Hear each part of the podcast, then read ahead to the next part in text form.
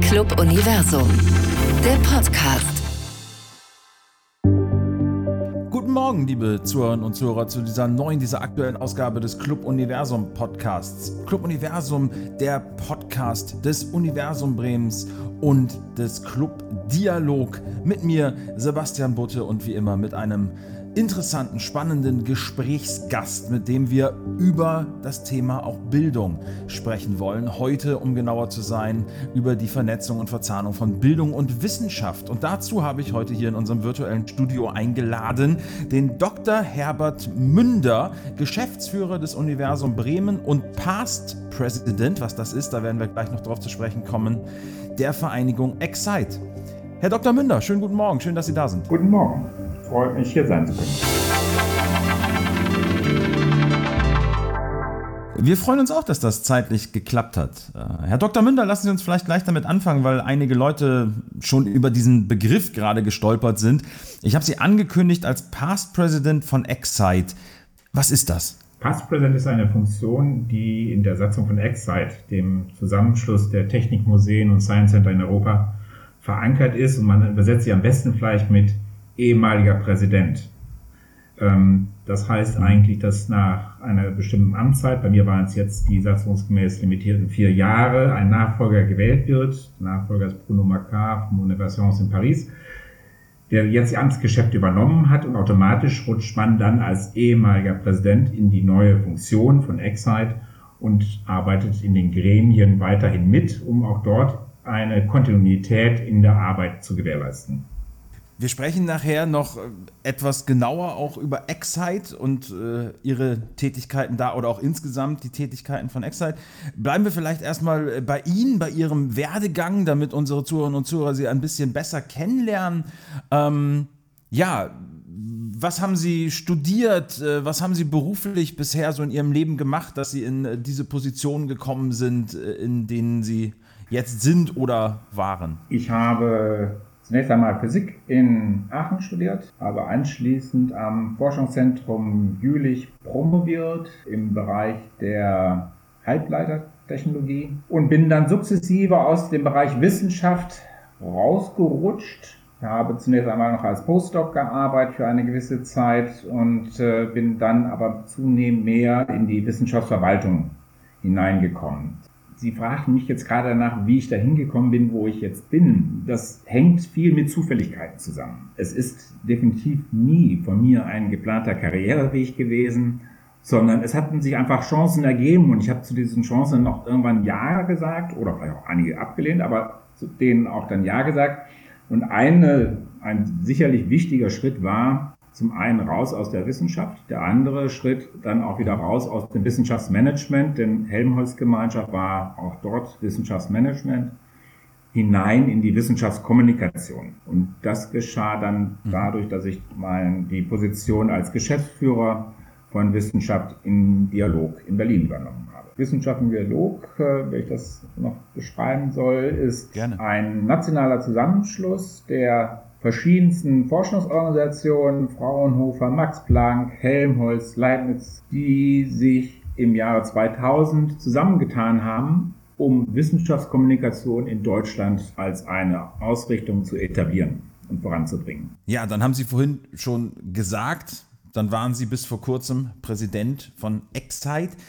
Wer oder was ist jetzt genau Excite? Und äh, was ich mich auch gefragt habe, wofür steht dieses Wort eigentlich? Wenn man es hört, dann denkt man, okay, das äh, klingt nach Excitement im Ähnlichen. Vielleicht ist das auch ein Wortspiel, aber es wird anders geschrieben. Können Sie da nochmal etwas genauer unseren Hörerinnen und Hörern erläutern, äh, worum es sich da handelt? Es ist sicherlich ein Wortspiel. Ähm, es ist eine mhm im jetzt im Englischen benutzte, auch auf französische Ursprünge zurückgehende Abkürzung. Und es, wie Finn schon sagte, ist der Zusammenschluss von Science-Centern, analog zum Universum in Bremen, technischen Museen, wie zum Beispiel dem Deutschen Museum in München und neuerdings eben auch Einzelpersonen oder kleineren Einrichtungen, die sich dem äh, der Wissenschaftskommunikation des Public Engagements verschrieben haben. Und mhm. ähm, ja, das ist einfach ein Punkt, der sich auch ein bisschen wie so ein roter Faden durch meine berufliche Laufbahn gezogen hat. Ich bin also der festen Überzeugung, dass es extrem sinnvoll ist, auch in allen möglichen anderen Funktionen mit Kolleginnen und Kollegen zusammenzuarbeiten. Das habe ich schon mhm. zu Zeiten von Wissenschaften in der Dialog getan. Dort war ich im europäischen Netzwerk der Science Festivals, also der Wissenschaftsfestivals aktiv und war da auch äh, präsent gewesen. Aber jetzt eben in letzter Zeit eben durch meine Aktivitäten in Europa und eben auch auf nationaler Ebene. Denn ich war bis vor kurzem auch der Vorsitzende des äh, nationalen Verbandes MINT aktiv. Das ist eben der mhm. entsprechende Zusammenschluss in Deutschland oder im deutschsprachigen Raum, wo eben neben den Deutschen auch das Technorama in der Schweiz zum Beispiel Mitglied ist. Ich glaube einfach, dass es einen riesen Benefit für einen selber gibt, wenn man sich mit Kollegen trifft, unterhält und sich austauscht. Denn wir stehen ja nicht in einer Konkurrenzsituation wie unter Umständen, oder nicht nur unter Umständen, sondern wie es vielleicht Industrieunternehmen tun, sondern wir haben uns ja alle einem gemeinsamen Ziel verschrieben. Dem Ziel, Wissenschaft erlebbar zu machen, Wissenschaftsbegeisterung zu sehen und ein Stück weit auch, ja, jetzt der neue Trend, eine Rückkopplungsschleife zu bilden, auch in Richtung Wissenschaft, von der Bevölkerung in Richtung Wissenschaft. Und mhm. da ist es extrem wertvoll, wenn man voneinander lernen kann und nicht jeweils das Rad neu erfinden muss. Und deswegen mhm. habe ich mich, wie gesagt, eben bei Excite auch engagiert. Und es ist in der Tat ein bunter Blumenstrauß an Mitgliedern, die sich dort zusammengeschlossen haben. Jetzt haben Sie gerade den Begriff Science Center ja auch schon erwähnt ähm, oder manchmal auch als interaktive Erlebnishäuser bezeichnet. Äh, kann man diesen Begriff äh, allgemein definieren oder sind die verschiedenen Science Center, Erlebnishäuser und Co. so unterschiedlich, dass das eigentlich fast gar nicht möglich ist, da so eine, eine einzige Definition zu ziehen? Es ist eine spannende Frage. Ähm, wenn man sich auf die Vermittlungsansätze beziehen würde, dann könnte man das sicherlich tun. Man könnte gerade den Begriff, den Sie schon erwähnt haben, Interaktivität in den Mittelpunkt stellen und sagen, was, was zeichnet mhm. uns alle aus? Wir sind eben kein klassisches Museum, wo es Objekte gibt, äh, an denen man vorbeigehen kann und das Erlebnis, so war es zumindest früher, das ändert sich ja auch im Moment dramatisch, sich die Objekte anschaut, sondern bei uns ist der Besucher ja aufgefordert, und Sie kennen ja auch das Universum sicherlich, ähm, aufgefordert, Sachen auszuprobieren und selber zu erfahren. Mhm. Und dieses zeichnen natürlich alle Science Center gemeinsam aus. Das ist der gemeinsame Ansatz, also interaktive Ausstellung. Mhm.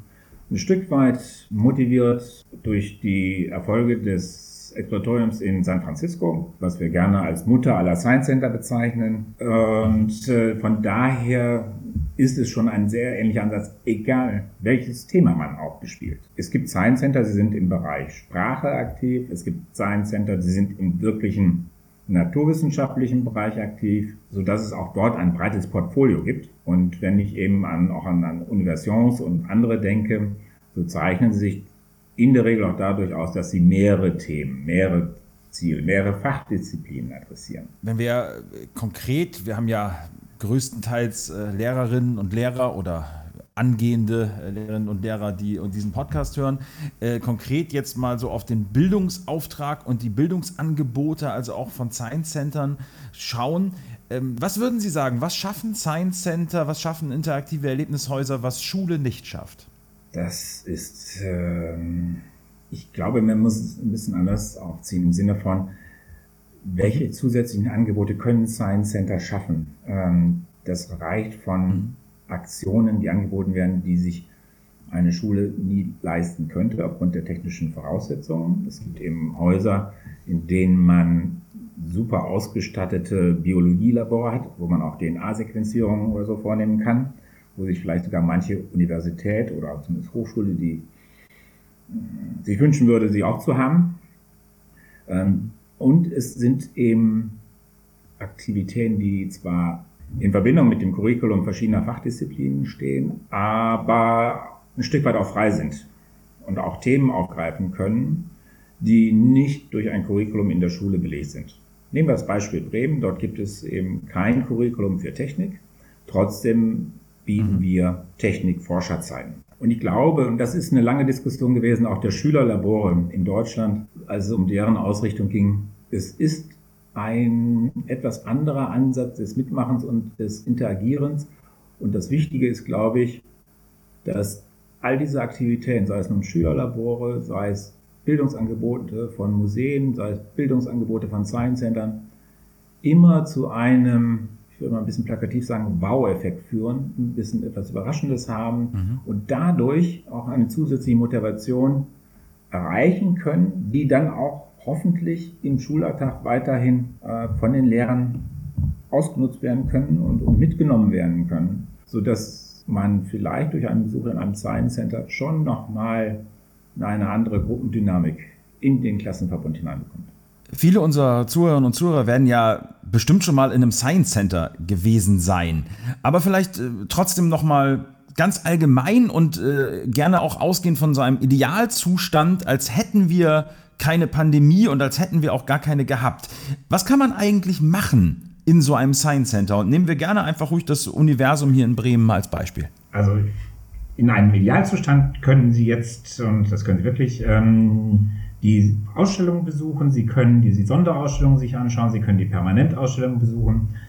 Die Sonderausstellung zeigen wir im Moment das Thema Up to Space, also Weltraumfahrt wie gelange ich in den Weltraum? Welche Voraussetzungen muss ich als Person mitbringen, um in den Weltraum zu fliegen?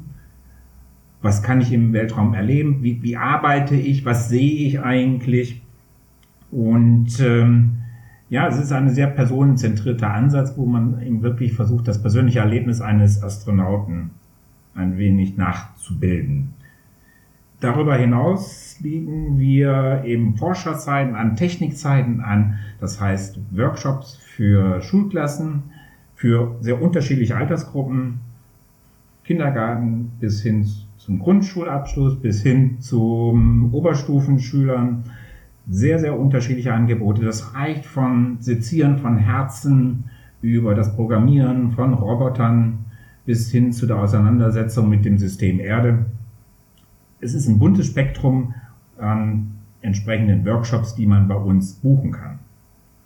Und das setzt natürlich auch voraus, dass man seitens der, der Schulklasse eben genau weiß, wie man es auch ein Stück weit einbinden kann in den Unterricht, um einen möglichst großen Benefit für die eigene Unterrichtsform zu bekommen. Lassen Sie uns äh, da, weil Sie jetzt gerade auch äh, die Zusammenarbeit mit den Schulen ja natürlich nochmal ansprechen, direkt vielleicht anschließen. Jetzt haben wir natürlich äh, auch nach wie vor nicht und vor allem auch in den letzten Monaten diesen Idealzustand nicht gehabt. Wie haben Sie in den letzten Monaten Kontakt zu den Schulen etc. denn überhaupt gehalten und was hat sich, was hat sich verändert in, in dieser Zeit der Pandemie?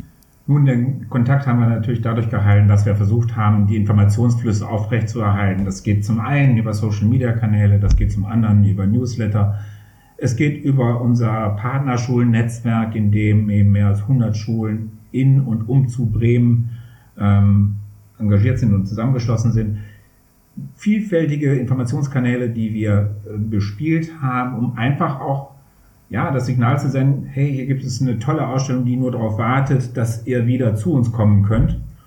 Und ähm, ja, das ist ein Punkt. Der andere Punkt ist natürlich, dass wir uns selber auch gefragt haben, wenn die Schulen nicht zu uns kommen können, welche Art von Angebote können wir denn trotzdem unterbreiten? Und diese Form der Angebote sind natürlich dann online orientiert. Wir haben auch diverse Online-Angebote umgesetzt und haben just gerade eins zu der schon bereits angesprochenen Sonderausstellung Up to Space entwickelt, wo wir das Thema Vakuum nochmal adressieren und das in der Tat in einer Forscherzeit, die online buchbar ist. Und äh, würden Sie, es ist vielleicht auch schwer, das so allgemein zu bewerten, aber würden Sie sagen, dass es gelungen ist, diese Herausforderungen dieser sehr schwierigen letzten Monate äh, gut zu bewältigen?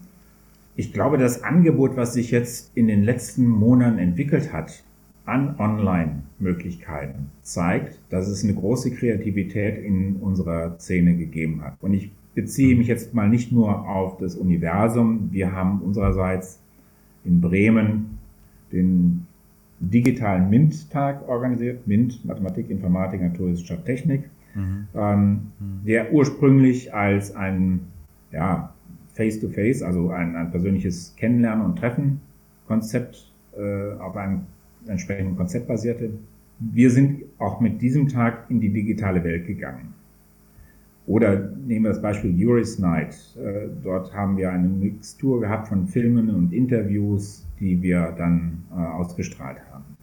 Aber die anderen Kollegen in, in Europa, sei es auch Science Days in Rust, eben auch ein Wissenschaftsfestival, was dann ins Online hineingegangen ist, oder aber ähm, ja, nehmen wir Copernicus Science Center in Warschau, was sehr viele Angebote für Experimente zu Hause entwickelt hat. Und das ist auch ein Ansatz, der immer wieder gerne versucht wird, Schülerinnen und Schüler anzuleiten, mit Gegenständen, die sie im Haushalt vorfinden, mhm. ähm, Experimente durchzuführen. Mhm. Und wenn es geht, dieses auch dann gemeinsam als gemeinsames Erlebnis ähm, umzusetzen. Wie stellen Sie sich die, die zukünftige Zusammenarbeit, also wirklich gerne auch nach der Pandemie, zwischen äh, Schulen, Bildungsträgern ähm, und den Excite-Mitgliedern vor? Ich glaube, es wird bunter werden, es wird vielfältiger werden. Die Angebote werden, also die Standardangebote, die vor der Pandemie da waren, werden ergänzt werden durch auch Online-Angebote. Mhm. Das wird man nicht mehr zurücknehmen, auch nicht mehr zurücknehmen wollen, weil man auch vieles gelernt hat. Mhm. Und es ist natürlich auch für uns eine Frage, wenn eine Schulklasse aus Dortmund uns gerne für eine Forscherzeit besuchen würde und nur für eine Forscherzeit besuchen würde, ähm, mhm. ob man nicht solche Angebote dann besser über Online, ähm, also solche Bedürfnisse über Online-Angebote eben auch befriedigen kann. Und nicht darauf äh, abstellt, unbedingt die Schulklasse in Bremen begrüßen zu wollen. Denn das ist natürlich ein ganz mhm. anderer Aufwand auch.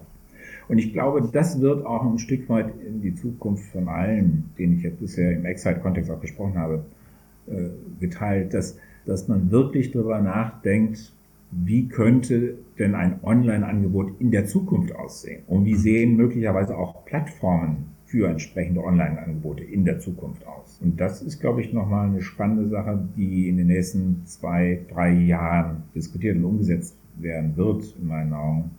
Das ist eben schon das, was ich finde auch sagte, es ist ja völlig unerheblich, ob ein Angebot nun bei uns in Bremen oder aber auch in Winterthur entwickelt wird in der Schweiz. Ähm, wenn es denn zu dem, was im Schulunterricht gerade behandelt wird, passt, warum sollte man dann nicht auch aus der Schweiz auf ein Bremer Angebot zugreifen?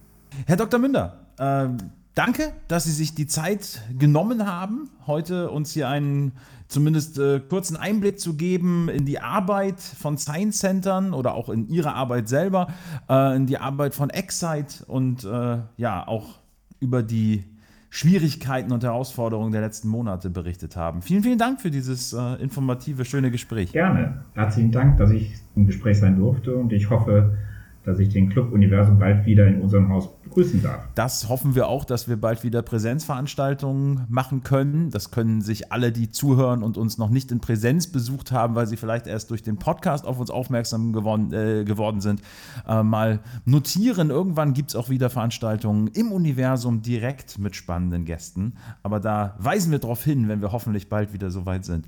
Herr Dr. Münder, Dankeschön, machen Sie es gut. Herzlichen Dank. Tschüss. Liebe Zuhörerinnen und Zuhörer, das war unsere heutige Ausgabe des Club Universum Podcasts. Ich habe gerade gesprochen mit Dr. Herbert Münder, bis vor wenigen Tagen Präsident der Vereinigung von Science Centern von interaktiven Erlebnishäusern Excite und Geschäftsführer des Universum Bremen. Wir hören uns ganz bald wieder zu einer weiteren spannenden Folge innerhalb dieses Podcastes. Bis dahin, macht es gut, wie immer, passt auf euch auf, bleibt gesund. Genießt das schöner werdende Wetter. Alles Gute, bis bald.